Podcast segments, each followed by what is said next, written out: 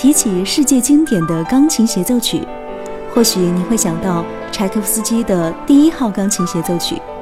会想到拉赫玛尼诺夫的钢琴协奏曲，还有贝多芬的《皇帝钢琴协奏曲》等等。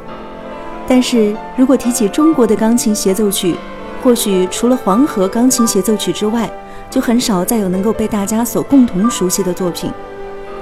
今天剧小院要特别为大家推荐一首中国风的钢琴协奏曲《新奇版》。这首作品是2014年国家大剧院向著名旅澳作曲家于金军违约创作的一首具有浓郁中国色彩的钢琴协奏曲。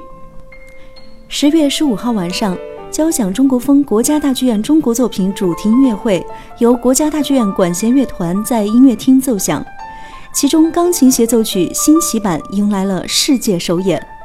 我们特别荣幸地邀请到作曲家于金军、指挥家张毅和钢琴家陈萨来为大家介绍这首作品。这首作品是国家大剧院呃二零一四年违约作品，目的就是写一首中国风格的钢琴协奏曲。所谓中国风格，就是要有明显的旋律性，整个的那个思维的方式吧，就是都是要中国化的。虽然我们用的教学协奏曲的形式，三个乐章，快、慢、快，但是呢，这里面那个在具体的曲式上是用戏曲的因素比较多，特别是河南豫剧的资料比较多。因为作为作曲家来讲的话，要写他们最熟悉的东西。那么河南豫剧呢，我们当时当学生的时候呢，去河南省那个临县。采风，和他们河南省的那个豫剧团的那个演员同吃同住同劳动。当时他们就要教我们唱豫剧，我现在还会唱。这么多年来，有我还在国外去了，有时候开着车就随手就哼哼哼哼，就是就是那当时我们学的豫剧那几唱唱腔。那么这一来的话呢，大剧院提供了这个协奏曲的这个机会，那么很自然的这些旋律都出来了，一个都不剩的往外跑，旋律就这么出来了。所以。我就是想引用的那个格林卡说过一句话：“创作音乐的是人民大众，而我们作曲家不过是把这些材料编编而已。”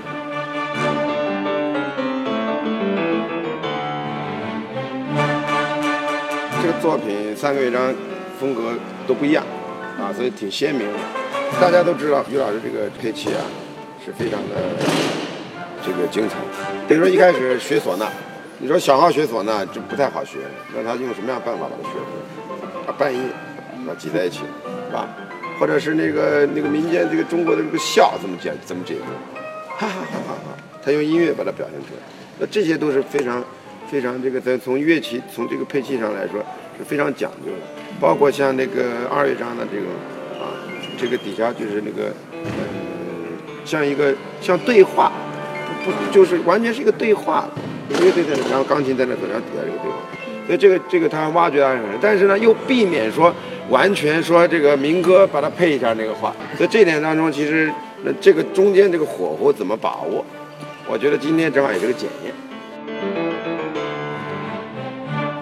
我觉得挺有意思的，因为是我们这个年轻一代对一些比如说河南梆子这些可能以前是没有听过，包括就是那种地方戏啊什么的，但是就是这个过程让我。就是对那些唱腔有了一定的了解，然后我妈妈还专门给我放了一段那个唱腔，就是二乐章那个。但是呢，我觉得我听到那个原作的时候，我觉得不一定真的是给我那么大的启发，因为我觉得就是他那个好像本身原来的那个唱腔有点太苦了。但是所以还是把它艺术化处理。但是当然，我觉得比较有意思的是，就是这种唱腔的东西，你总是需要它就是怎么迂回路转，要落到哪个点儿上。这个我觉得是蛮有意思的，对我来说是一个了解的。一个过程。